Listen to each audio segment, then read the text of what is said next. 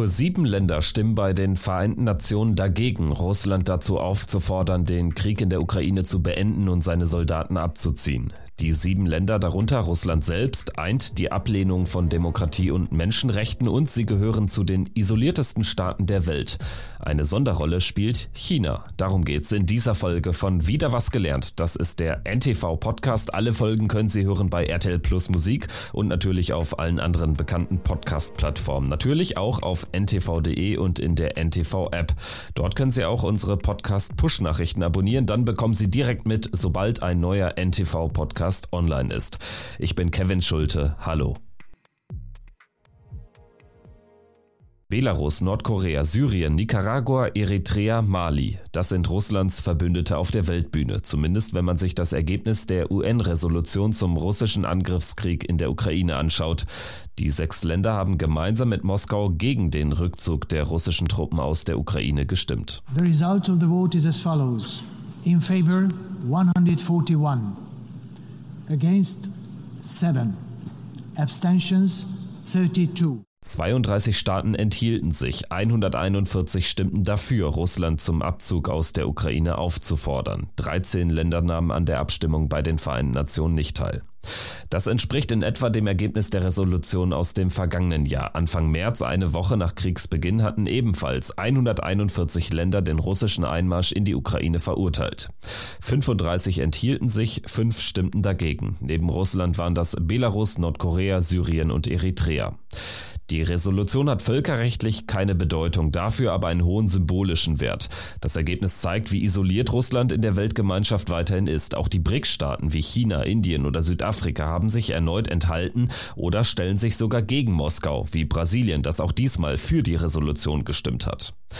Der ukrainische Außenminister Dimitro Kuleba sagte, man sei zufrieden mit dem Ergebnis. Es spiele keine Rolle, was Russland versucht und wie es versucht, die Unterstützerkoalition der Ukraine zu untergraben. Russland scheitere jedes Mal aufs Neue. We are satisfied with the outcome and the message is clear. It doesn't matter what Russia tries and how it attempts to undermine international order and the coalition in support of Ukraine's territorial integrity, it fails one time after another. An Russlands Seite stehen mittlerweile nur noch Länder, die es mit Demokratie und Menschenrechten nicht so eng sehen. Belarus zum Beispiel ist Moskaus engster Verbündeter. Diktator Alexander Lukaschenko hat den Russen sogar erlaubt, auch von Belarus aus die Ukraine anzugreifen. Die beiden Länder sind aufs engste miteinander verbandelt. Minsk ist von Moskau wirtschaftlich und politisch komplett abhängig. Russland plant laut Süddeutscher Zeitung angeblich sogar, Belarus bis 2030 komplett zu übernehmen. Diese Übernahme müsste der Kreml aber nicht mal vor forcieren, sagt der Politikwissenschaftler Markus Keim von der Stiftung Wissenschaft und Politik bei NTV.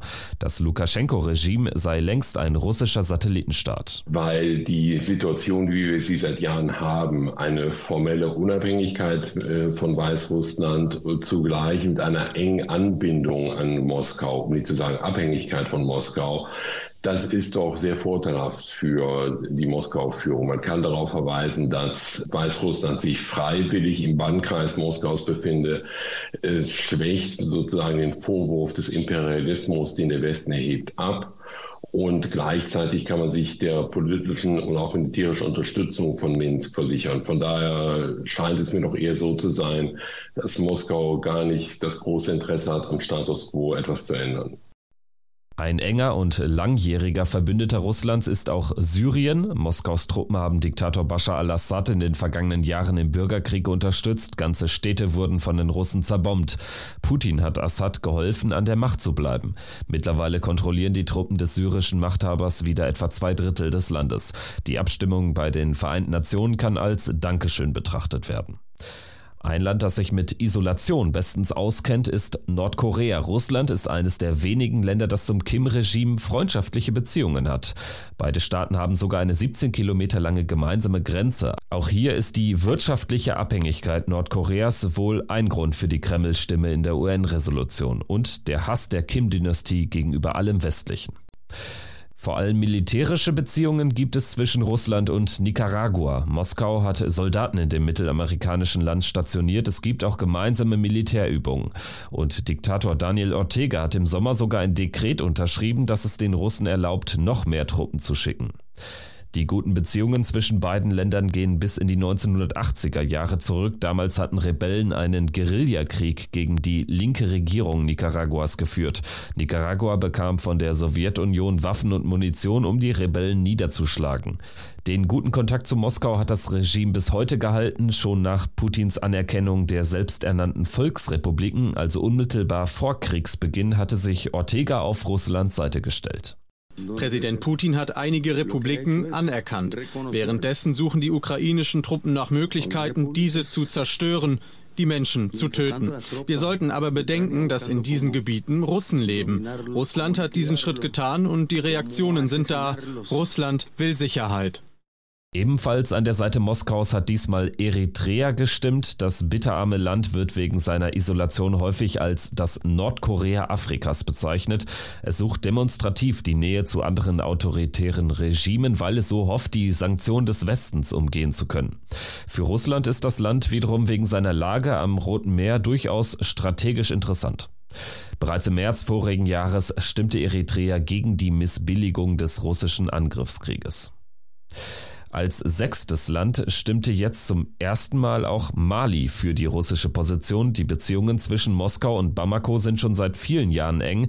Der russische Außenminister Sergei Lavrov war erst im Februar in Mali zu Besuch. Russische Wagner-Söldner sind im Auftrag der Militärregierung in Mali im Einsatz.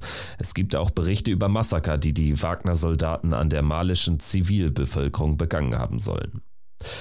Ansonsten zeigt das Abstimmungsverhalten der einzelnen Staaten im Vergleich zu den Resolutionen im März und Oktober kaum Unterschiede. Im Vergleich zur ersten Resolution vor einem Jahr sind der Irak und Madagaskar mittlerweile in den Kreis der Länder gewechselt, die den russischen Angriff auf die Ukraine verurteilen.